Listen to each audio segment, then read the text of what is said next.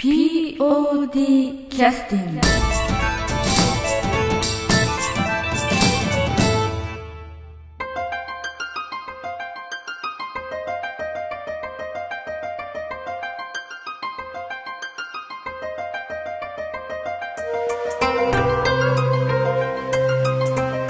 明けましておめでとうございます、えー劇団 POD のポッドキャスティングを始めさせていただきます。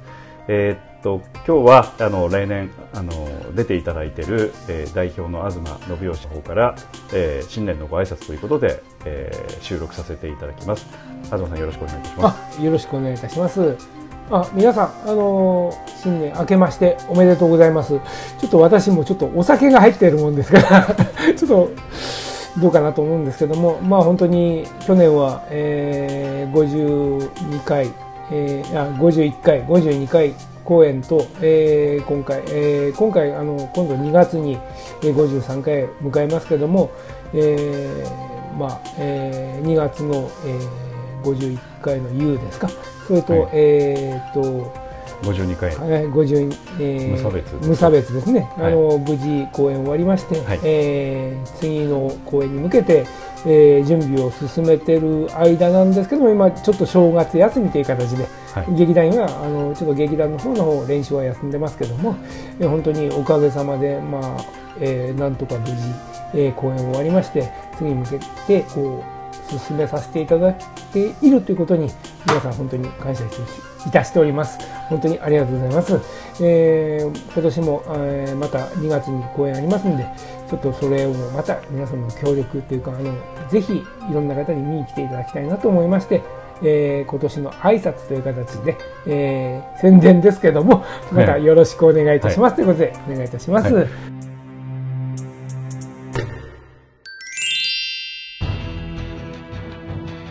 えー、と今回の、えー、と公演は、えー、と53回公演ということでね。えー、と2月の22日の土曜日それから2月の23日の日曜日ということで、はい。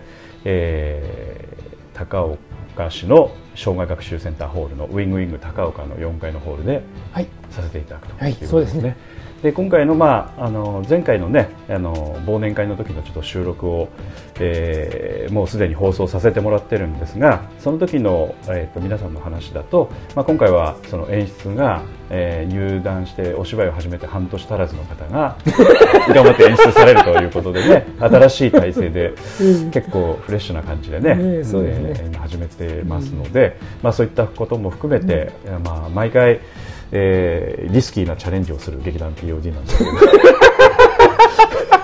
ねえーそういうことで。痛いんですけど、えーまあまあそういうことでね、えー非常に、えー頑張っていますのでぜひ、えー応援よろしくお願いしたいというふうに思います。で、えー、と去年のちょっとニュースとして、はい。ちょっとあの、えーなんかあの賞をいただいたという話をきちっとちょっとね報告とそれから、えーとまあ、お礼というか、まあはい。感謝の言葉も含めてちょっとお話しいただきたいんですけど、そもそも何何の賞だったんですかね？えー、と実はですねあの、私もよくわかんないうちに あのなんかそういう話がありまして、まあ、まあ、えー送った側もありがたい、ね、感謝もしてもらえてないというか。いやいやいやいや ありがたみも感じてない感じが。もう猫に小判なそういう感じで、はい。あのーまあ令和元年度のあの富山県部門功労、えー文化分野表彰って感じなんですけども。要はいやなんか表彰状を見るとそういうふうに書いてある。んで、はいはいはい。要は富山県版の文化功労賞ですね。あ要するに富山あの富山県の文文化化の何かその、うん。なんて言いますか頑張ってあのいらっしゃる方のうん方にちょっと功労賞ということでえそうです文化功労賞みたいな形であの一応劇団 POD としてあの団体として、あの受けてあのこう授与されたということなんで、えー何いただいたんですか？え？何いただいたえー、と表彰状。まあ文化ホールではいはいはい。なんかこう県のイベントがあったらしいんですよね、はいはいはい。その時に表彰状みたいな形表彰を渡す、はい要するに枠がありまして、はい。そちらの席であの他の文化功労賞あの文化功労賞をいただいたはいはいはい。あの個人何名かと、はいはいはい。あのうち団体ちょっと2 PB 名になってますけえどもね、えそういう形でああごめんなさいえーはいはいとそういう形であのじゃあの、えっとえっと POD 以外の方もあの受賞された方もそうですね4いらっしゃって。人4名4名ぐらいの方だったと思うんですけどー。詳しいことそれとあと2団体ですかね。それであそうなんの、まあ、壇上にてはいはい。文化ホー高岡文化ホールの壇上にて、はい。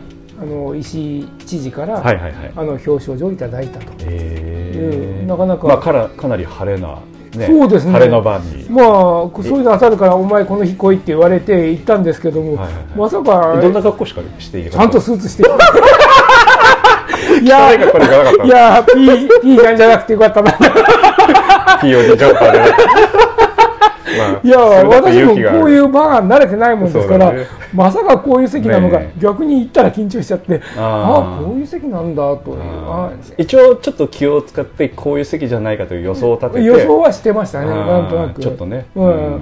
でやっぱり、一応空気は読んだわけですそうですね、やっぱりあの石井知事もお忙しかったですからね、ええ。やっぱりそういう表彰を受けた時でも、ええ。やっぱりなかなかこう表彰状を渡す機会というのはね、うん。スケジューリング的に難しいので、た例えば県のこういう、なんか県のなんかこう文化団体が集まったイベントの冒頭に、うん。そういう表彰団体をこう表彰するっていう時間枠作ってはい。はいやっておられるんだなと。あー。それでその会場のその日の最初の日にはいはいはい。オープニングにその時間に来てくれという形で、なるほどね、はい、言われたんで、まあまあその、うん。いわゆる表彰だけの時間ではなくて、でそうですね。その文化のその集まりの中のイベント冒頭イベントのその冒頭にうん。一応表彰もされると。そういう形ですね。いうことで、えーだから結構ギャラリーいたということですかそうですね。やはりそこへ出演されていろんな例えば舞踊とか、えー。そういう方々の要するに、まあ、演目2日間ぐらいあるのかな、はいはいはい。それぐらいでスケジュール組まれてそこにほら参加されてる方々のメンバーの人たちもはい。客席におられますし、はいはい。でやっぱりそんな中でやっぱりええ 私自身そういうところだとはつゆ知らず、小さい会議室でみたいなイうんメージだったのが、感まあ、あのそういった場で皆さんに拍手してもらえるような場そうそういういう形ですね。はいはあー拍手される方もねどこの国からいらっしゃったのかみたいな、い一応国籍日本ですけど。そうです あそうですか、そそれはすごかったですね、うんいやうんまあなんか逆にあのなんか小さい会議室かなというイメージがあったんですけいやど、ね、こういう劇団とかさせていただいとって、ええ。なんかそういう機会をね味わわせていただけるっていうのはすごいありがたいなと思いますね。そうですね。本当に、うん。うん。まあ立ち上げ当初というかね、ねずっと縁のないものだというふうに そうですね。思思ってましたんでね。でちょっと賞状とそれから何をいただかれたんですか、えーこちらの縦ですね、おおそれちょっと見せていただいて、はい、こういうえっ、形、と,、えー、と横幅が30センチ縦40センチぐらいの縦ですかね。ここにちゃんと書いてありますね、えー、と文化功労というふうに書いてあって、まあ、劇団 POD の名前は刻んでないですけど まあ非常にね立派な盾を、ええー非常に重みのある盾をね。なんかでも当たるんかなと思ったんですけど。また世話の話をね、えそうそう。ーこの辺そっちの嬉しいなと。カットさせていただきます。まあまああのまあありがたいことでね。そうだありがたいですね。えーまあまあ一応だからまあお客様とかね、うん。あのずっとその見に来てくださってる方とかの反応は当然。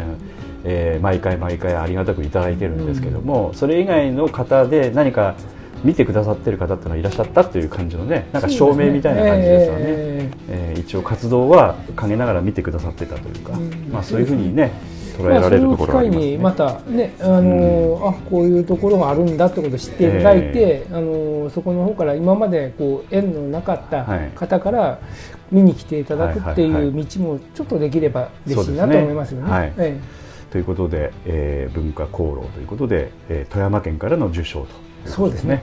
ありがたい話です。ね。はい、ということで盾見せていただきまして、まあ、真ん中にレリーフといいますかね、えあの彫刻みたいなものをはめ込んである立派な、まあ、盾なんですけれども。あの、まあ、そういったことが去年の、まあ、ニュースとしては大きいものということですかね。あとはまあ50回公演を超えてまたちょっと POD としてもいろいろまあその参加できる方々もねやっぱ徐々に変わってきてるところもありますのでねそうですねまあ、ちょっと体制も少し変えてということで、えー徐々に変わってきた年でもあるかなという感じでしょうかね。それ一番感じなのは、うんなんと年号が変わったってところですね。はいはいはいまあ劇団 POD はとにかく平成元年に、えーこだわりますね。元年に発足してますからね。はいはいはいはいはい。もう1年目からやって、そうですね。平成終わっちゃったんで、ね。POD もやめちゃおうかなと思ったぐらいなんですけども、要するに。霧のいいところで。えそうそうそうそう、はいはいはい。もう私も疲れてきたし、まあね、うん。まあありがたいことに、うん。えーやりたいという若い人がね、来そう。てくださってるんでね。まあなんとかしてあげなあかんなという形で、まあ次に向けて動いてるわけなんですけど。そうですね。まあそういう意味ではまたちょっとあのね新しくお芝居を作りたいという方とか、まあそういった方々が集まってきてくださるので、まあ10年前の POD からするとね、また本当にメンバーが全然違うような雰囲気も感じていただけるでしょうし、あと10年前から頑張っていらっしゃるようなあの劇団員もいますし、そういった人がまあ一緒になってね、やるというのは非常に面白い。まあ、サークルにはなってるのかなという感じがしますね。はい。まあ、その辺を捉えてやっぱりその辺の雰囲気もね感じ取っていただいて応援していただくお客様が、ぜひね。うん多いと思うんで、はいはいはいまた、あのーまあ、その辺を声かけていただいてね、うんもっともっとそういう輪が広がれば嬉しいなと思いますね。ですね。ぜひぜひ。ということで私もちょうどあの去年の東さんのあの新年の挨拶ポッドキャストをね上げさせてもらってから1年上げてなかったわけお 忙しい、うんいろいろとね、まあまあまあさね、えーやっぱ生活環境が少し変わるとね、ええ。どうしてもそういうふうになるところもあるので、まあまああのできることはさせていただこうということで、まあこの前もあの1年ぶりぐらいに皆さんとね、うん。お話ししましたけど、まあ POD のいいところなんですけども、全然やっぱあの雰囲気は変わってないのでね、っていうか変わらずに付き合ってくださるのでね、まあそういったところもね、まあ POD のいいところだと思いますけど。面白いところですね。は いはい。うんということで、あと何か、えっと、まあ、東さんから何か新しいことをしようとかっていう感覚はもうないですかね？もうそうですね、私 いや、いや、実はですね、もう、ええ私もう還暦なもんですからね。おお、そうですか。もうの赤いちゃんちゃんこ。そうそうそう。もうでも、なんていうか、昔はね、なんかおじいさんのね、イメージがありましたけど、今もう、まあ、同年代に近い感じになると不思議な感じがしますよ変なね。話にね、ええ旗揚げ公演でおじいさんの役やってね、そうですね。本当におじいさんになってしまうような年になっちゃったって。本当に。うんまあ、まあ意外とでもそういう意味ではあの若いんでしょうね昔の60に比べるとねああ、そうでしょうね。ねうん8掛けぐらいじゃないですかね。ねうんうんだから昔の。だからまあまあなんていうか、まあ、き多少気力は衰えてるかもしれないですけど、もうずいぶん衰えてると思います。ま あただなんていうかねなんとかしてあげたいという気持ちも残ってるうちはねまあ、マルゴちゃんのおじいちゃんの気持ちですね。あなんとかしてやらんなんだって。まあ今回もまあまあ本当にあのポッドキャストでもね皆さんにちょっとインタビューさせてもらいましたけどやっぱりあー話聞いてるとねあのこれからなんだなっていう感じがねすごく話聞いてても感じますのでね、まあ、そういうのを聞きながらあのこちらの方もなんかフレッシュなね感覚で少しなんかできればなとは思いますけどね。まあ、面白いですよね。でも、もう30年やってる劇団で結構、もう昨日今日入った人が演出して芝居作っていくっていうのは、うんそういう大、劇団って普通ないな。まあ、すだから昔と一緒なんだよね。感覚がね昔からそうそうそう。ですねん。旗揚げからそんな感じでしたね。そんな感じですからね。うんうんあとはそうですね。あ、そうそう。この前あのエンジン全開血がたぎってきたでのね、あの宇野津あの主催の方に話聞きましたけど。もう若手だと思ってたらねとんでもないみたいなね 同じようにやっぱ年取ってね、うんあの歴史を積み重ねてきてらっしゃるので まあ、うちよりもこう長くやっておられる劇団の方も結構おられますけど、ね。例えばその人たちにしてみれば別にまあ年いったって感覚はないんですね。ないいやもう若いうちからそういうのを続けてやってるうちにうん。気がついたら年いってたって感じで、あんまり感覚的にはうん。こう年齢のことを考えられない方が多いようなそうですね。雰囲気ですよね。うんうん。まあ、うん。まあ折々ね、うん。ちょっとあのなんていうかその冗談めかしにね、うん。そういうことを言うケースもあるんでしょうけどまあ、やってるってことは若いっていうことでしょうね。そね。おそらくね。あのフロンティアさんについてもスバルさんについてもね、うん。例えば文芸座さんなんか特にねね特に本当はああいう方々とやっぱりちょっと接点持てれば今の、ね、若い子たちに何かのこうヒントがあるかなという。な今おいくつぐらいなんですかね。どうだったですか？文芸座の。え小泉さんは80代後半でしょう。うん、邦子さん。すごいね。うん。は、まあ、邦子さんは多分80代半ば前だと思うんですけども、あと谷井さんとか平田さんも70代だと思いますしね。あの以前にね、うん。えーっとあえーっと何ですかアルジャーノンに花束をというので、一緒にコラボレーションをする機会がありましてね、あのまあ最初のおそらく場面かな、うん場面に、えーっと今名前挙げていただいたねね小泉邦子さんですとか、えー平田さんですとかね、いろいろあの出ていただいた時も、まあ、やっぱりえーちょっと雰囲気がやっぱ違いましたよね、うん。なんていうかねあの普通のあのなんなんでもないセリフなんだけど、ね、なんか空空気感が違うといやっぱうかね。蓄積がね、うんまあ、そういう意味ではその、まあ、いろいろね芸事の、まあ、いろんなことをね探求してこられたね、うんそういった重みもあるんでしょうしそういったものを出さないように抑えてらっしゃるなんていうか能力というかね、うんそういうものでこうにじみ出るような凄さというまかね、あ、し自然ににじみ出るんでしょうね、うん。小手先の技術じゃないですよね、うん。あれは、うん。本当に。もう自然にね、うん。意識してないのにうん。自然に出て,、うん。出てしまうっていう雰囲気というか。そうですねやっぱりああいう雰囲気はやっぱり長く続けあの人たちだって別にねうん。もう若い時からこういうのをずっとやってきてたまたまこう長くやっておられて今に至ってはいはい。そういう雰囲気を出せるっていう。いやだから今のうち結構若い方来ておられますけども、やっぱりそういうのをお手本にしてやっぱり仕事とかね家庭とかうん。今後やっぱりいろいろと忙しい事情が出てくると思うんですけども何らかの形で続けていただいてねえー何十もう もうそのぐらいのお年になった時でも、そうですね。若い人からそういうふうに見られるようなね人間っていうかこういう携わり方をねねやっていばちょっていただければありがたいなと思いますね。うん。まあねあの当然あのプロフェッショナルではなくアマチュア劇団として、ね。あのまあ、仕事を持たれてね家庭も持たれて、まあ、それだけのお年までね、うん。されてらっしゃるっていうのはまあ一つのねまあ形なんでまあそこまで POD はおそらく考えていくわけではないと思うんですけどあの、まあ、なっちゃったらなっちゃったらねえー そういうふうにあのもしかしたらななる形になるかもしれませんし、まあ、どちらかというとちょっと、まあ、POD としてはでできるだけねあのなんていうかそのいろんな若い方々も含めてね、あの少し交流をさせていただいてねいろいろこうキャッチボールできるようなねそういったあの組織にはなっていきたいなという感じはしますけどね。そうですね。えーどうしてもあのこちらからこうねあのキャッチボールさせてくださいみたいな感じでいかないとねあのやっぱ世代がこう下がってこられるとやっぱ声かけづらいところあるとは思うんだよねどうしてもね。意外と多分若い人から見ると意外とそういうふうに見られてしまうんでね。そうそうそう。こっちは意識してないんだけど、こちらが若い時はやっぱりあのね先輩方が見ると、なんじゃこらみたいなね。それぐらいのねちょっと生意気なことをね考えてやってたところがあるんでね、えーそういう時こそやっぱあの少し年上の人たちから声がかか,、ね、かけさせてもらえるような感じだとまたねコミュニケーションも取りやすいでしょうし。まあ、その辺はちょっとやっていきたいなという感じはしますけどなかなかねちょっと時間もあるんですけど。そうですね、ええ。やっぱりそのために動いてる時間ってなかなかないんで、ええ。もう一声一声作るのに目いっぱいって感じそうですね。感じなんで。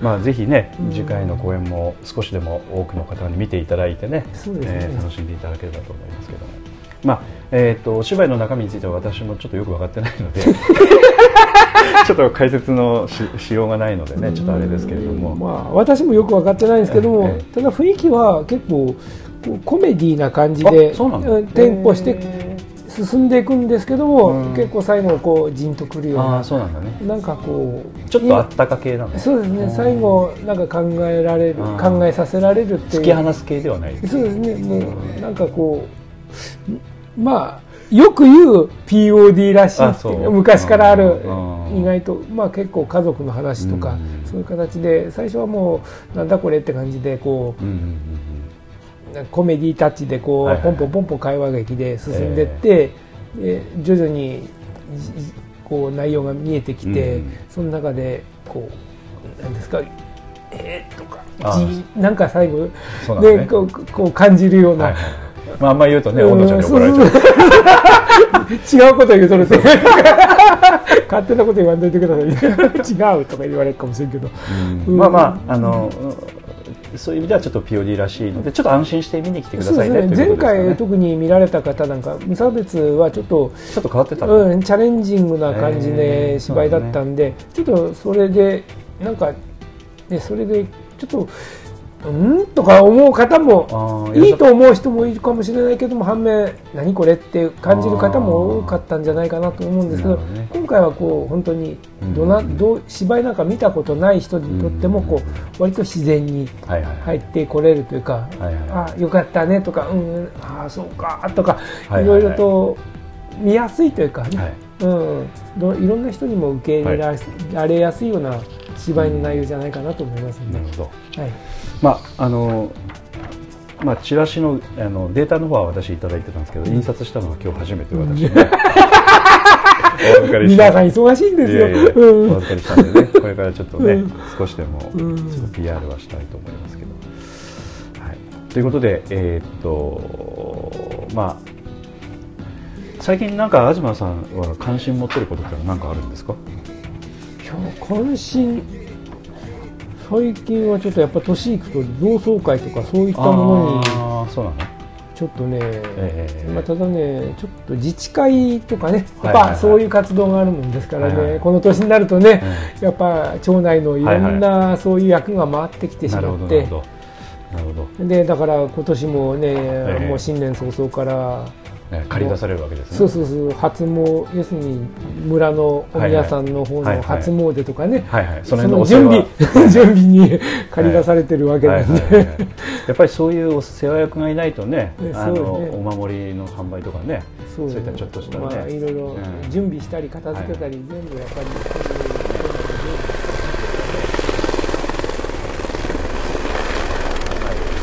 うなんですね。うんそっか。まあそういう意味ではちょっと今関心はそっちの方に向いてる。っていう。監視を見とるわけじゃないんだけど。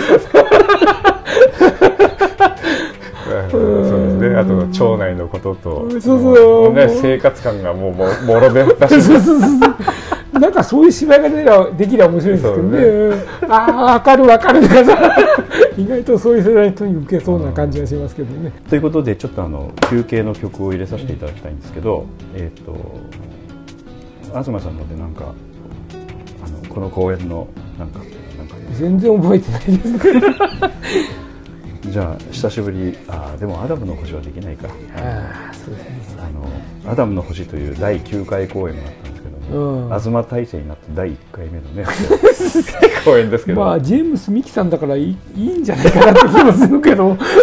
あの大御所だったらねえーあの方だったらもういいよって感じですまあ、CD の販売については一応許可をいただいてるんですけどもね、う。んはいはいはい。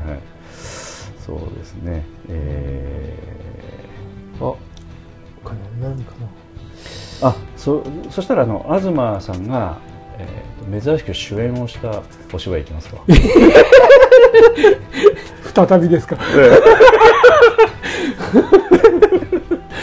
うん 再びの中でもいろいろ曲があるんですけど東さんが、えー、と演じた二重面相という役の曲いきますかね。これ結構かっこいい曲結構ねお宅の弟が結構気合い入れて作った。あれあれやとって感じですからね安田三号がなんか気合い入れて作ってくれたっていう話なんで、じゃあ、えー、とその曲でいきましょうかね。えー、と第26回公演「えー、とアゲインより、えー怪人二重面相」という曲をお送りさせていただきます。えー、とこれは安田三郷君が作曲したんですけどもこの公演では東さんがまあ演出もやってたんですかね。そうですね。演出それから制作。制作。もうジャッキー・チェン並みの。ね、プロデュースもやって、えそれから演出もやって主演もやったというね、えーああの時でも相当疲れてたような気がしますけどね。疲れてます。ね。くたびれました。食べれましたね。もう今の時期一生懸命小道具作ってましたうちで。そうか。鳩作って。そうか。ますそうそうそう。だから、えっと演出制作それから舞台セット。小道具も。小道具もそれからね主演も全部やってたというね。そうだから今の時期多分こう、うん。もうテレビ見ながらね。鳩塗ってました手から出すね、ええまああのシルクハットの中からね鳩出す場面いやそれ違う。た違うか。ポッポちゃんですよ。そうか。あんた見てなかったの？もう完全に忘れてますんで、はい、ということで「えー、アゲイン」という曲あの公演から、えー、怪人二重面相をお送りさせていただきます。どうぞ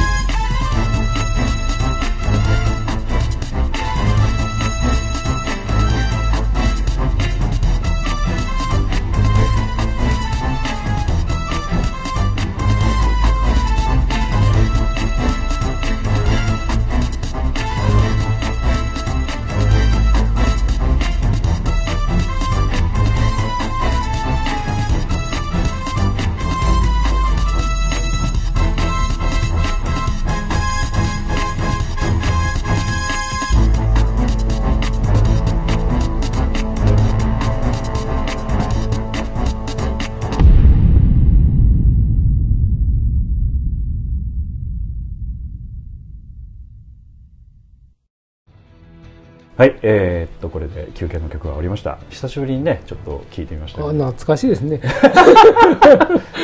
一応あの曲はなんとなく覚えてる。あ覚えてます覚えてます、うん。まあね、えー結構面白い芝居だったんでね、うん、横内健介さんですよね。ああそうかそうか。ね、あのやっぱりあの旗第1回公演のねね旗揚げのねえー公演の脚本も横内健生さんの「そうですね。ジプシー」というねえーお芝居だったんですけど、そちらの脚あ本で、れこれ東さん選んだの？この。そうですね。あのえっと近藤正臣さんがなんかややってたんですよそうですね。あの人がやってて、あのね。今飛びあの扉座さんですかね。うんうんうん。横内健介さんの劇団で、えーまあ今そこ出身で活躍しておられる方あの何ですか？あの眼鏡かけたなんだっけ？鉄道マニアのなんだっいやわからないけあそうですか。うん六角誠治さん。ああはいはいはいはい、あの方も扉座なんですよ。えっとえっとなんかあの刑事ドラマかなんかあそうそうそうよくやっておられた。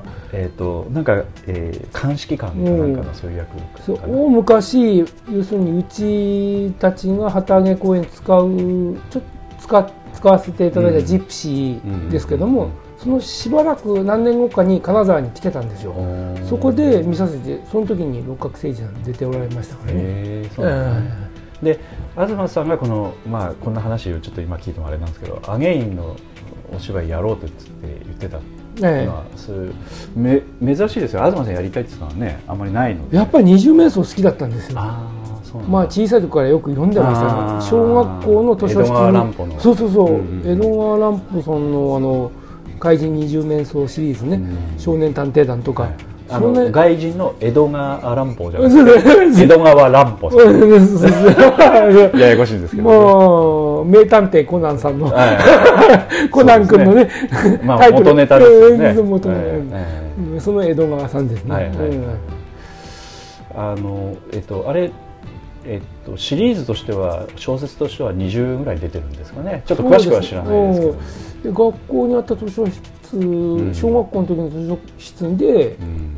読んでた記憶がありますよね、その要するに明智小五郎という私立探え偵えとと怪人二十年相がもうあの首都東京でねバトルを繰り広げるというねというよりも少年探偵団ですよね。あそうかそうか。少年探偵団、ね、だから子供ら向けにこうそういうようなわけのわからんこういう回答を怪人をなんか追い詰めてったりとか子供たちが冒険冒険者子供たちがこはいう活躍するっていうようなそれをサポートするのが明智小五郎郎という私立探偵という。もう大きな悪みたいなのが怪人二十二面相。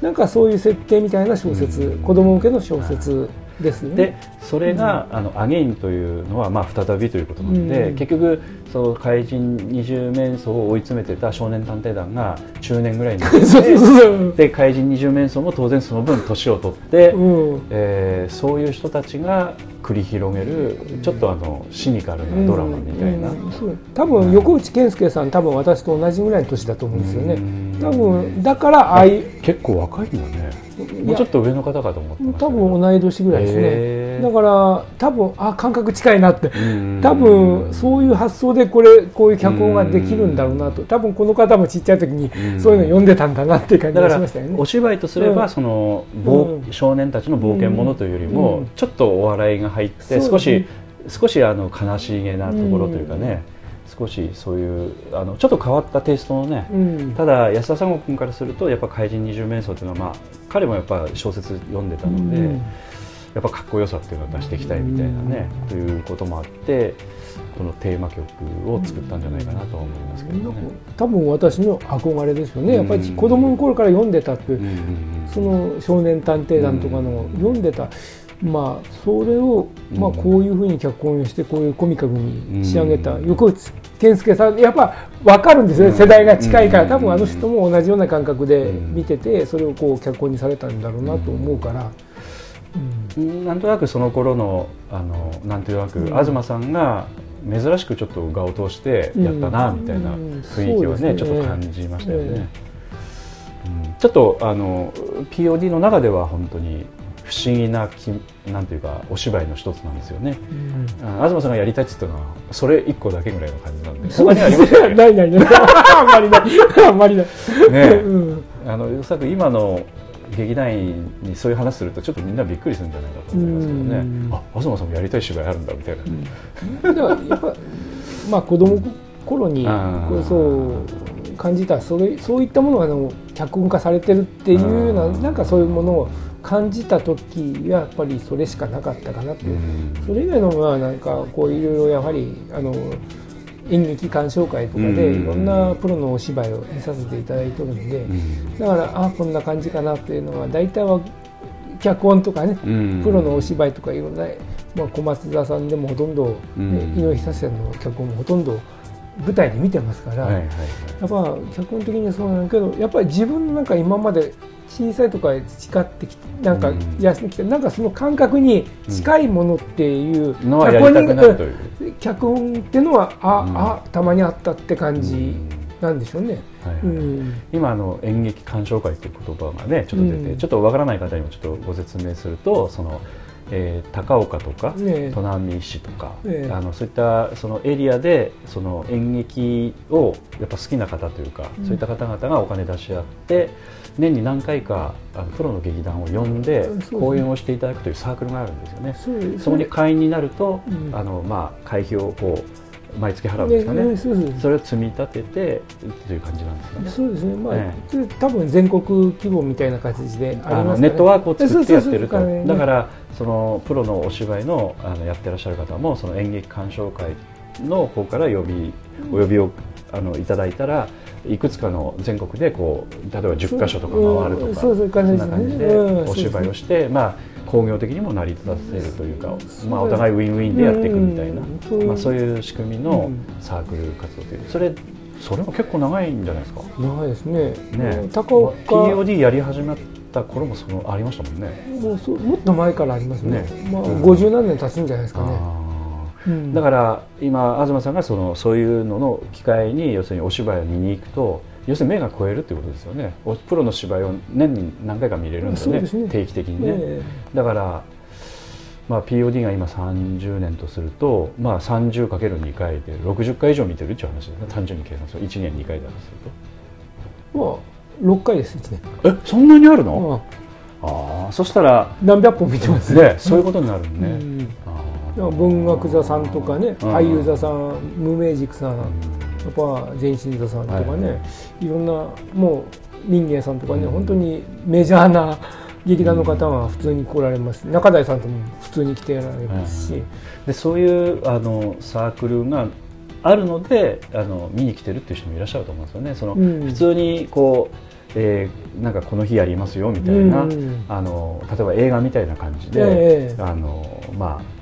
例えば講演をするという話になっても、なかなかねあの事前にこうスケジュールが分かるわけでもないし、まあ、今回は見に行くのやめようかなみたいな感じだったりするんですけど、一応そういうサークル活動だと年に今6回という話なんで6回見れるっていう話になるとやっぱそれなりにスケジュール開けていこうかみたいなね、うん。気にもなったりもするでしょうしね。まあ、意外と高岡で見れなくて富山で見れたりね。あそういうこともあるんだ、砺波で見れたり、えーそういうの OK うなんですか、んうん、だから結構その日だけじゃなくてえ23日ずれても他で見れたり、ああなるほどね。そういうこともある、まあ距離的には全然いそう十分いけますもんね。富山県はすごく恵まれてたんで。なるほどね。うんううん。んまあそういうことでそのあのお芝居を見れてるということですよね。そうですね、うん。やはり見るだけじゃなくてやっぱりそういうプロの方の演出とか制作とかと、ね、役者の方とかと直接お話しする機会もあるんですよね、えそうなの？はいえー。やっぱり演出の方とか。それはそのお芝居が終わったあとは後に、にちょっとそういう交流会みたいなのがあって、えやっぱりプロそこの役者さんとか、あの演出の方制作の方と、ーうん。舞台監督の方とか、まあそれもセットでなんか契約してるんですかね。よくわからんですけど。まあそれはほとんど普通の人は来ないんですけどもそういうのを集まりがあるから来ませんかいたら。その演劇鑑賞会のちょっと役員的なな感じですね。あうんどっちかというとちょっとマニアックな人たちが少し集まるみたいな。でまあそういう方々とうん。この前もなんかうん私ちょっと意見なんですけど23 1週間ほど前ですかね、うんうん小松座の,、うんあの井上うんさん、あの井上久志さんの娘さんなんですよ。今の小松座の代表をやあられてそうなんだ。それはあえーの高岡来られてなんかそういう講演会があるってことで、えー。ちょっとスケジュール合わなくて行けなかったんですけど淡東さんやっぱそういうの行きたい方行きたい、えー。話したいですねやっぱり、やっぱそういう方ほどやっとぱ芝居好きなんですね。芝居好きというかそういう人と話すると面白いんですよ、えー。意外と、えー。どういうところが面白いですか？いや一番面白かったのは、あの文化座さんっていう文化座。うん、あのあのまあ知る人は知ってると思うんですけど、うん。あのえー佐々木愛さんっていう女優さんなんですけど、うん。今代表やられてるその方が、すみません何も知らなくてうん、その前はあのお母さんが鈴木光恵さんっていううん。その人ももう結構有名な女優さんで多分顔見りゃねあこのばあちゃんやって昔の人はすぐ分かるようなそういう方なんですけどそこの方がうん。文化座さんの公演でなんか話しとって面白いのは私芝居もう本番近づくともうなもうとにかく逃げたくて仕方ないと、うん。要するに。緊張して。でそうそうそう要するに準備して全部やっぱ代表だから。あーそうね。あーそう準備してこの世界から逃げたいと、うん。そう思いながらもうとにかくなんとか必死になってやってきて、うん。もう始まったらまたそれでちょっと吹っ切れるんだけどそれ準備して初日の幕開くまで辛くて仕方ないと、それはその、うん。えー、と役者としての云々じゃなくて制作のもあるしやっぱ責任者でしょ。うん。やっぱ役者としてもメインで出てるんですけど、うん。やっぱ劇団の代表ーとして。代表ですからね、うんうんうん。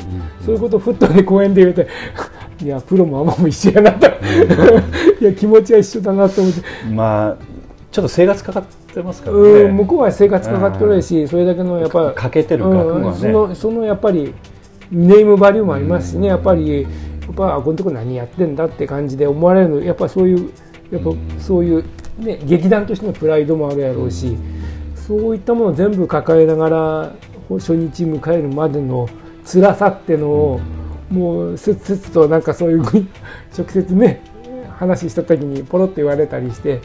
そういったプロでやってる劇団さんっていうのは、まあ、いろんな規模もね、当然あるんでしょうけど、あのそのその、えーその劇団の所属っていう人数っていうのはそんなに多くおそらく多くないんでしょうね。うんでおそらくゲストでで来てもらって、その方にギャランティー払ってみたいな感じうんまあ、そういう形だと思いますね、ん。直っていうかあの本当の劇団員だけで、うん。やっぱ多分劇団だけでは成り立たないと思いますね、うん。本当に零細企業的な感じでやってて、要するにちょっと公演入るから応援を、うん。例えばスタッフとかね、うん。音響照明なんかでも。ずっと抱えてね、うん。給与を払っていくとやっぱかなりやっぱ難しいかなうん、多分ここで、まあ、旅公演出るからちょっとそういうやっぱりスタッフそういうスタッフとかキャストの要するにストックというかッフスねタスタッフ的な専門それをもういろいろ請け負ってね負る人たちもええやるし、フリーでね、うん。例えばちょっと、まあ、この前もちょっとタバコを吸いながら、うんあのこの前来られたしプロであの要するに音響家照明家舞台監督のやっておられた方がうんちょっと袖でおってて話しとったらいや私はこの劇団はないけども今回これでこの公演でついて回ってるんでこれこの前はこっちの劇団のは行ってていやそういうスタッフ。フリーランスの方そうそうフリーランス的なそういう照明とか音響。うん。そういう形たちあなるほどそういう形で劇団として照明とか音響も全部抱えられないんで。やっぱそういったことを今回こういう公演するから応援するような、なんかそういうようないろんなそういう仕組みができてるみたいな感じですね。まあ、ただね声かかるかかからないかでね、それでやっぱね。あいつあるなと思えたらやっぱ声かかる人は多い忙しい人もおられるし、はいはいまあでも東さん腕叩いたんですけどね、うん あラジオだった。ええ腕があるかどうかでねそうそう全然やっぱね職人の世界ですよね、やっぱ、あいつできるなと思ったらいろんなところから声かかって、お忙しい方いっぱいおられるやろうし、まあ俺はできるんや言っても声かからない方はええ。やっぱり厳しいでしょうね。厳しい世界生活としてアルバイトしておられるのかも、うん他のアルバイトしておられるかもしれない、うん。多分まあプロとそういう劇団とかそういう演劇関係の、うん。やっぱ世界の人たちはそういう生活なんだろうなっていう感じですよね。うん。まあ大変ですよね、うんすごいですね。えーまあ、そういう姿をこうね見て東さんっていうのはまあそれがなんかいろいろ話聞いて面白いみたいな、ね、でそうですね、そういう人たちの話する面白いですね。まあ、なんかそういう人と話すると辛く感じる人もねいらっしゃるかもしれないですね、まあ、まあ、ある程度もう年齢きたからね。一つの話のネタに、えああ、あんちゃん頑張っとんな、という感若い方だったんですか？まだ若かったですね。うんまあ、僕私から見れば全然若いですからね。うんうん、ままあでもなんかああいう世界は定年ないのであ、ねね、そうですね。えーやっぱり若手に越してねうんかなりバリバリやってらっしゃる70代の方も結構いらっしゃるでしょうしね。逆に若い人に任せて、ええ。そういうサポートする感じで、うん。結構年配の方が、ん。手伝いながらでチラチラとあまり大きな声出さんとってさりげなくフォロー入れてってる、うん。やっぱりね仕込みとか見とってちょっとそういうの、ん。まあそういうのは仕込みとか見れますしね。ああそうなんだね。うんうん。面白いですね。やっぱ、結構ベテランの人やけどもなんか舞台かこう舞台監督みたいな人が指示しとくけども、うん。年配の人はちょっとさりげなくふっとね、うん。ち ょちょっとね足りてないところそっそと手直ししたり、うん。うんあまり大きな声出さないで。やっぱ、まあそれはだからその照明のディレクションみたいな感じの役割の方なんですうんね。舞台のセットの立て込みとかではいはい。もそんな感じで、あまあやっぱああこういう世界なんだろうなって、それを見れるっていうのが面白いですね、うん。うん。芝居ただ出来上がったものをうん。客席から見るだけじゃなくて、前もちょっと東さんに聞きましたけど、うん。やっぱそういったところをね、ん。セットの立て付けとかね目を皿のようにして見たこともあるみたいなね、うん。なんかそんなことを聞きましたけどね。うん。やっぱいろいろヒントになることも多いんでしょうね。多いですよね、うん。やっぱり色合いとか見たらやはりうん。立て込む時の色合いと実際舞台立って客席から見た時の照明当たった時の色合い全然違いますからね、あこのぐらいの色にしとかないと照明当たってこんな色にならないんだと。なるほどやっぱそれのバランスってやっぱ感覚的なもんですからね、うん理屈じゃないですからね、そういうのを口でちゃんと説明できずに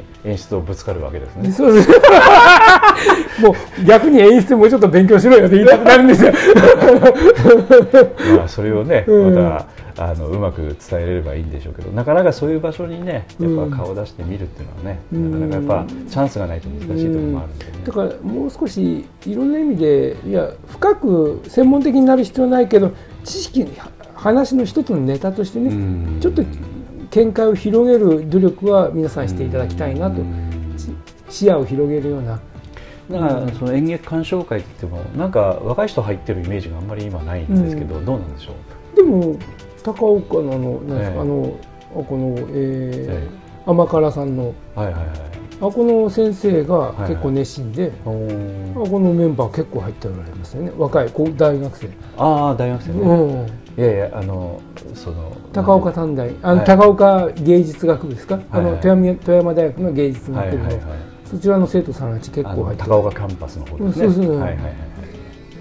あのまあなんて言いますかそういうプロのあのお芝居といっても今例えばそのテレビ放送とかうん。衛星放送とか、ああいったところでやったりネット放送しているような超人気劇団以外のそういういわゆるちょっとそのなんて言いますかね地道にやってるようなうん。お芝居っていうのはその演劇鑑賞会でも結構ややってるんですよね。そうだそういったところがわざわざやっぱこっちまで来て公演やってるのでそういった裏方なんか見るような機会があれば東さんに声かければねこういうようなサークルがあって年間これぐらい費用かかってで、まあ、見れるチャンスがあるよみたいなことはうん。いろいろ紹介はしてくださるということですね。いくらでも、はいねわかりました、はい。またねなんか機会があれば。おそらく POD わ私はあんまりよく分かってなかったんですけど、POD の劇団員はそういうの知ってるの？知ってると思いますけど入ってるの南本さんぐらいじゃないですか。いやスバルさんはスバルさんももう入っておられるのはやっぱり谷井さんとかね 出村さんとか、うんまあまあやっぱ要要はそれぐらいの方々が、こうえーフロンティアさんも鮫沢さんとかね、森さんとか年6回見れるんだったら入っても損ではないですよね、だからフロンティアさんやっぱりあ他のアマチュア劇団の意外となんかこうフル株って感じ。中堅的中堅以上のそういう方々は必ず入ってあるんだけどもそれ以外の方はちょっとおられないような感じですよね。ちょっ。とまあ宣伝の仕方がどうなのかなって感じもしない まあ多分ねあの他の劇団のねやっぱそれなりのうん。中心的に動いておられ、まあ、なんだかんだ責任ある立場の方々はその辺がちゃんと分かってられてうん。抑えておられるんだけどそれよりやっぱり皆さんに私と一緒でうん。うまく伝えきれてないような部分が多いんじゃないかなと思いまあま。ああの、まあ関心持ってこないうん。と話しづらいしね,、ね。うん。なかなかちょっと難しいところあるけど、ただちょっとねこのこういう機会にそういうのもちょっとね少し、うん。あのよく演劇鑑賞会さんのねチラシっていうのは、ね POD のね、公演のうん。パンフレットに挟まさせてもらってますけど、なかなか伝わってない。まあだからそのチラシの使い作り方もうちょっと考えろって感じで鑑賞会の方にも言いますけど、うん。やっぱやっぱりねもうちょっと人目つくようなやり方ってあるんじゃないのっていう提案はしていきますけど。うん。やっぱりあの、うん。プロの人と交流できたりとか、面白いですよねね絶対面白いと思うんですよ。うん、でそれで生活してる人たちがどんな形なのかと、ええ。まあ、まあ。たたまたま要するに今その普通に地道にやってる劇団でそれなりに生活できてもそれすらできないで苦しんでる劇団もおるし、うんまあ山のもっともっとねねブレイクしてうん。天狗なってるい失礼やけど 天狗ってかいや失礼やけど天狗じゃないけどやっぱりブレイクされてこう超人気になって忙しい方もおられるしそういう方々もおられるしいろんなやっぱりねねうん。その世界でもいろんな方がおられるし多分そういう人たちから見てもそういう人たちと接点あるわけなんで逆にそういう人たちをどう見れてるのかうん。そういったものをお話聞くだけでも面白い。まあ本当に、まあうん。単純にそのお芝居の中で地道にやってきて、うん。実力としてそれなりにおあのお金が取れるようなうん。お芝居をずっと続けてきてらっしゃるお芝居を見れるっていう、うん。まあそういう人たちと交流できるっていうのはやっぱりね、そうですね。うん。やっぱり人気出る出ないはちょっとあの運みたいなところもあるんでね。そうですね。どうしてもね、うんうん。だから、まあ、そういうのはちょっといろいろ興味があればね、うん。ぜひ接点持っていただいてもいいのかなっていう感じがしますね、うんちょっと東さんから珍しくねいい話聞けましたね。いや、いつも思っとくけど、なかなか、ちょっとやっぱアルコールがないとダメ。いつもシラフだから、いやいやいやいや正月気分でちょっと飲んでるから。ちょっと、うん。あの私もちょっと反省でしたね。もうもうこういう話はちょっとやっぱもうちょっとね、うん。あの若い人にうまくサジェッションできたらいいなっていう感じはね、うん。ちょっと今話聞きながら思いましたね、まあ知ってはいたんですけど、うん。そういう交流を持ってるね、うん。ただあのその価値みたいなものってもうちょっとねあの若い時にやっぱ体験しとくといいかなっていうところもあると思うんでね、だから多分私、こう、鑑賞会ずっとやってるの、本当に若い、まだ POD 始まってしばらくしたぐらいの時ですかね、うん。角野さんと会ったんですよ。角野拓三さん。あの頃若かった。もうちょっと髪の毛あったかもしれない。け角野ど。拓三さんというのはちょっとわからない方ありますけど、あの春な、はい、そうだ。あのドラマのね、うん。あの好楽のそうそうそう。あの方もうしゃる人ですね。30年近く前にやっぱりえ鑑賞会に来ておられて、いい役者さんですよね。うん芝居見てお話しさせていただいて、でもその時はあの方もまだ若くてちょっとツンとしておられたような感じがしたんですけど、でもう何十年かぶりに二十何年ぶりにまた会う機会があってうんお話ししたら、えーまあ結構気さくな形で、うん やっぱああのの方はやっぱとんがって若い時ははやっぱ、うんあの頃はやっぱ30年ほど前ですからねやっぱりまだまあ。40前後ぐらいの形で、やっぱ売り出そうと思ってね躍起になってね。うんやっぱまあ地方公演っていうのはもうなんていうかへえみたいなぐらいの感じでやってたのかもしれませんあ好楽やってませんでしたよね。そうですね、そういう中でやっぱりうんいろいろねうん。実力で仕事も掴んうん。でやり中で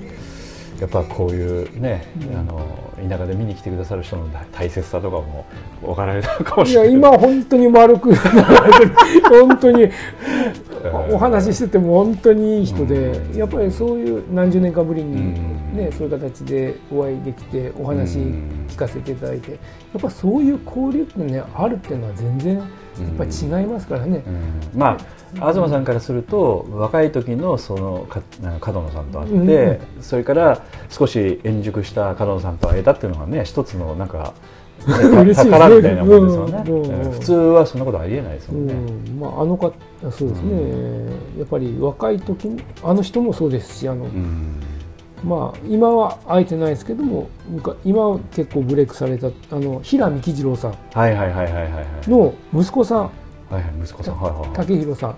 たちょっと私存じてま多せんけれど。も分聞い取られる方はほとんど分かっておられないあそうです。お父さんより有名かもしれない。あそうか。うん芸能系にはちょっと疎いもんですから、その方も要するにまだ無名の時にえお父さんの舞台で一緒についてこられて、なるほどなるほど。あむすえそれでやっぱりなちょっとやっぱしばらくしてからもうボーンとブレイク。高岡市のなんかイベントのやつですかね、うん。あのねナレーションかなんかで。あそれはまた別です。別ですか、うん鑑賞会の芝居でも来てます。ああそうなんですね、うん、来ておられます、うんだからそれだけ数を見るとそういうことにもなるってこといですね。ろんな人で会えるんでああなるほどね、はい。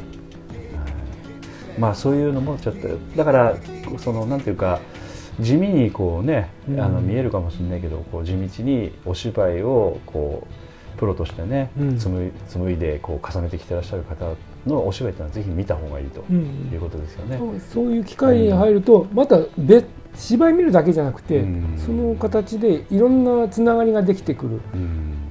もっと面白いのは昔やっぱり二十何年前ですかね、無名塾さんあの、うんうん。中島町であの練習してますよね。うん。中島町？あこの能登の。ああ、はいはいはいはい、あここでやっておられて鑑賞会として、うん。要するに練習場見学ツアーみたいなの作られて、見に行ったら山中大さんとまだ亡くなられた奥さんまだ存命の時に、あの方が奥さんの方が演出。何年前ぐらいですか？二十数年前かな。あー。30年近く前だと思うんですけどやっぱそう30年か。まあそうすると何年前。ねそうか。じゃあ黒澤明の「ラン」ぐらいに出てらっしゃった頃？まだそれ終わってからですね。無名塾もやってますから。あいやいや「ランラン。うん。そんな、そのぐらいかもしれないですうん。もうちょっと後かな。95年ぐらいでしょ？だから、うん。あんなもんかもしれない、で舞台稽古うん。でやっぱ中台さんがうんもう主演で、うん。奥さんが演出して、はいはいはい。無名塾やっておられて、ちょっと待てよとそれ研究生の方がね、まあ、セリフ止まるんですよ。若い他の出演者は若いからセリフ少ないけど、中台さんセリフ止まるんだあけどでー。いやプロンプの方が若い女の子がはい。プロンプを入れるんですよね、はいプロンプってわかります？言うた方がいい説明した方がいい説明した方がいいですね。あの要するにセリフが役者止まったら要するに袖で見てて台本見てる人はセリフを教えるという裏の方でね。ねそれはい、ちょっと小声でうん。役者にそれとなく練習中ですからまだはい。大割と結あ大声で。だから中台さんが「今のはまだ」とか言って怒られて 要は間だと。今のはまなんだって忘れたわけじゃない、間だと。うん。ねそ時間をでそれでプロンプ入れた女の子は怒られてね「すいません」って。で誰が見たって忘れてる。んですよねそういう光景を目撃できるのも面白いなで今から考えるとそれぐらいの年代でしょうね。うん。あの若若村真由美さんとか。はいはいはい。あのほら。要するにその時に練習生かなんかで、多分滝と健一さんとか。多分あの辺の練習生にいたんじゃないかなと。怒られてた人たちの中にうん。今活躍されてる人が今いらっしゃったんじゃないかと。そういうことを想像するだけでも面白いですね、うん。無名塾だったらね。まあそんねその時誰が誰だったかね。わかららないいですすからね、うん。うんまあそういうことも見れたりするということですね、うん。あの時あんあそこにいたんじゃないって感じでうん。今はブレイクされてるけど。なるほどね、うんうん。うん。まあ若い時っていうのはね、うん。どうしてももうペイペイ扱いですからね。ね。うん。皆さんそうですからね。ね。どこの世界もそうやし、うん、仕事でもそうです。し、んみんな、だからそういうあお芝居の世界っていうのはそういううあのこう年月を重ねるとね、うん。そういう出会いももしかしたらあるかもしれんという、えーやっぱりあの出来上がってからあのお芝居に出てるわけじゃなくて、うん。やっぱり練習しながらね、うん。若手としてお芝居に出たりとか携わってらっしゃるのもお芝居の世界ですからね。それがあるから今があるような人たちが多いわけなんで、えーだからそういったものも、うん。あのえー見れるというかね、うん。感じれることもあるでしょうしねその頃の中ではね目力一番激しかった時でしょうしね、うん。えーでも奥さんの方がすごかった。奥さんの方がすごかった演出、えーまあ。なんかそういうイメージないですけどね、うん。やっぱ練習場行くとやっぱ全然違うんでしょうね。練習力と全然違いますね、うん。まあまあそういう意味ではあの POD のね、あの練習所とは非常に和やかで。弱ったな。いやいやそそれでいいんです 困ったな。まあ責任は本人が取るみたいな 恐ろしいところもあります。ちょっとそれ違うようなちょっと違うような。なんかちょっとずれてるような気がしますけどね。うんまあまあし指導してね、うん。あのうまくなれればいいんでしょうんうけど、まあ、そんな短期間ね。うんなんかちょっと違うような。ちょっと違うような気がするんやけど、うんまあでも何どうどう説明してどう理解してもらって進めるかっていうことことができるほど代表として私の能力ないもんだから、自分で掴んでもらえるしかないね。うん。見守るしかない。で弱ったらこれ違うような気がするけど。まあいいか。いやそういうもんだと思いますよ。うん。うんなんか違う。違うような気がするっていう意見だけではね、うん。納得できないからね、人はね、うん。そういう場合は黙ってくる、弱ったな。ってはい、ということで、えー今日ちょっとねあのまあおそらく東さんと交流がある人はまあ当たり前の体験の話を東さんがしているかもしれませんけど、まあまあそんなね世界のあの演劇鑑賞会とかそういったね、あの実際プロのお芝居とか裏方とか見たことのない方からするとすごく興味のある話だとは思いますんでね、あのそういった機会っていうのは本当にあの目の前に転がってるんでね、うんです。高岡の本当に富山県高岡市というあるいは砺波市とか富山市のもうど田舎であっても、あのそういった機会が本当に恵まれてるいい仕組みなんでねぜひそれ活用してねまあ演劇鑑賞会さんからちょっとお金いただかなくちゃいけないぐらいの宣伝でもおそらく結構大変なあれじゃないですか？その厳しいですね厳しいですよね、うん。そんな会員さんもそんな極端に増えてるわけじゃないし、大体まあ世の中的にやっぱり芝居やってる人で儲かってるって話はないですよねないですよね、うん利口な人はやらないんです、うん。儲からない。儲かる。うん。だから一番効率の悪いね。産業ですよね、うん。うん。毎回生だし。うん。うん。産業効率的に一番悪い一番悪いね、うん。人手もかかるし、うん。でお客さんのキャパも決まってるしね、うん。えーもう何万人あの集めたそのライブコンサートみたいなわけにいかないですからね、うん。お芝居の場合はどうしてもね。だからお金が稼ごうということが頭に常にある方に関しては芝居は絶対手つけないんですよね、うん割に合わんですね、うん絶対合わない産業形ですよね。ね。だからまあそういうんじゃないことにやはりこう魅力を感じうんて価値を感じて、ね。やっぱ人としてね、ええ。いろんなものを広く視野を広げて、まあ、世の中生きてる間エンジョイしようかと。そうですね、どうエンジョイしようかという感覚、うんお金だけじゃなくてね、うん。そういう感覚の人たちが作り上げてるっていう世界なんじゃないかなって気がしますね。もう、うんなんていうかやりたくてたまらんというね。そういう世界なんですよね。おそらくね。もうやらやらないでかと。お芝居をそんな感じなんでしょうね。うんまあ本当役者と古事記はなんとやらでね。ね その世界なんですよね。うん。まあ立ち悪いんですよねだからね、麻薬ですね。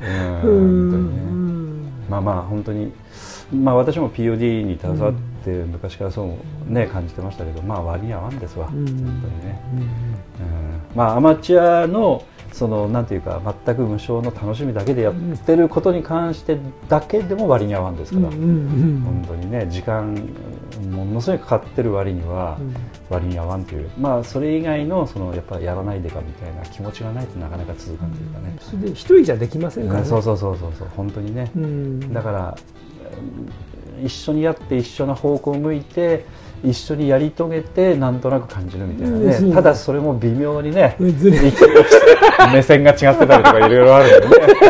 う んなんでこんな苦しまなくちゃいけないんだみたいなね。その調整で頭を痛めそうそうそう悩ませるようなところも結構ありますからね。ねなんで人はこんなふうに考えるんだろうと、まあまあ本当に、うん。ね。まあまああの毎回もうねあの、まあこう言っちゃなんですけど東さんと私もねいや仲のいいわけでもない。え ーいろいろね、うん。あのバトルは表立ってはしてませんけど、えー本当にカチンときてる大人の付き合いしてる。そうそうそんな感じでずっとやってきてますからね。本当にね。もう、うん。まあまあ本当に、あの最初出会った時はこんな長い付き合いするとは思ってませんうんはい、ということで、ええ。ちょっと今日はいろいろお話をお聞きしましてありがとうございました。はい、じゃああの来年に向けてちょっとまた頑張ってあ来年や今年だ。なんかネタとしてなんか言ってまなんしたよね。か一つ忘れとったような気がした。どうやったかな、えどうやったかな？うんなんかね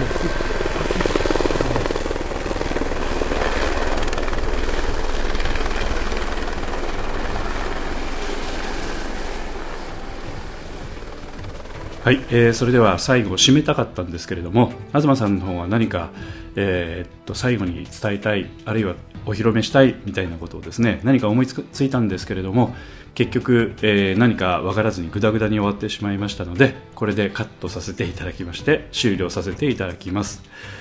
えーっとそれではですね、えーお別れの曲として、えーっと休憩の曲でも、あの取り上げましたけれども第26回公演「アゲインという公演からですね、えー曲を、え1曲お別れの曲として、えー皆さんにお披露目したいと思います。